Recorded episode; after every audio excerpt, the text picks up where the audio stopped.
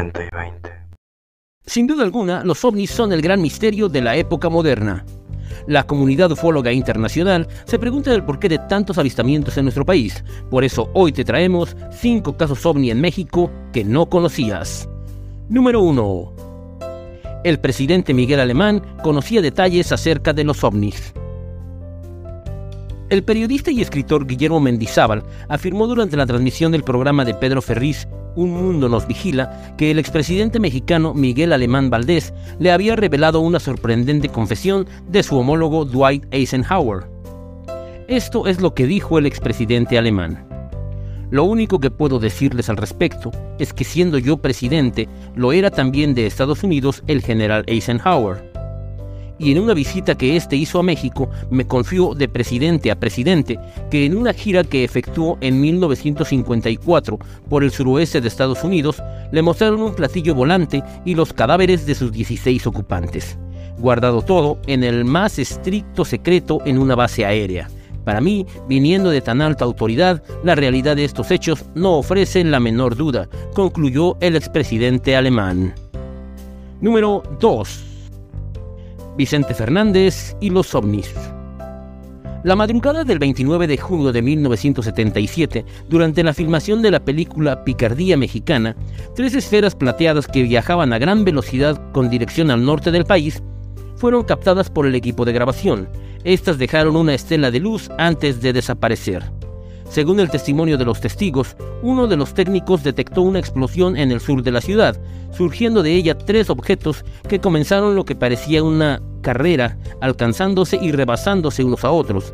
El actor Abel Salazar ordenó al camarógrafo Javier Cruz grabar el incidente y este consiguió una grabación de 35 milímetros. El caso fue cubierto por revistas de la época como Duda, Contacto Extraterrestre e incluso generó una polémica entre Vicente Fernández y las publicaciones, ya que al parecer el charro de Huentitán era un duro escéptico del fenómeno ovni. Número 3. El ovni de Ciguatanejo. El 9 de agosto de 1977, decenas de personas atestiguaron lo que más bien pareciera una escena de la Guerra de las Galaxias. Un ovni de gran tamaño volaba mientras dos ovnis más pequeños lo perseguían, uno a cada lado de este. De pronto, el ovni más grande estalló dividiéndose en cuatro objetos más o menos del mismo tamaño, que sin perder su tamaño original, continuaron su curso dejando una línea luminosa muy ancha. El periódico El Sol de México cubrió el hecho, que sin duda alguna no será olvidado por quienes lo atestiguaron. Número 4. OVNIs ocultos en cerros y volcanes. Sin duda alguna, todos recordamos la imagen del ovni cilíndrico penetrando al volcán Popocatépetl. Pero te sorprenderá saber que este no es el único caso. Existen muchos testimonios acerca de ovnis que aterrizan en los cerros de este país, siendo el Estado de México el que nos ocupa en este momento. El llamado Cerro de Decandeje es famoso por sus múltiples historias, pero una más ha ido tomando forma en estos últimos tiempos. La Nochebuena del año 2016 ocurrió algo sorprendente en este lugar. Según testigos, un ovni aterrizó en el cerro para luego despegar con rumbo sur. Esta no es la única historia sobre ovnis en este lugar. Quizá debemos estar más atentos a nuestros cielos para poder ser testigos de tan fenomenales eventos. Número 5. El ovni de Pedro Escobedo. Fue por ahí del año 2000 cuando un ovni de gran tamaño rasgó los cielos del Estado de México, con rumbo al norte. Presuntamente cayó en los dominios del Estado de Querétaro. Se dice que el ejército rescató la nave y desapareció toda evidencia.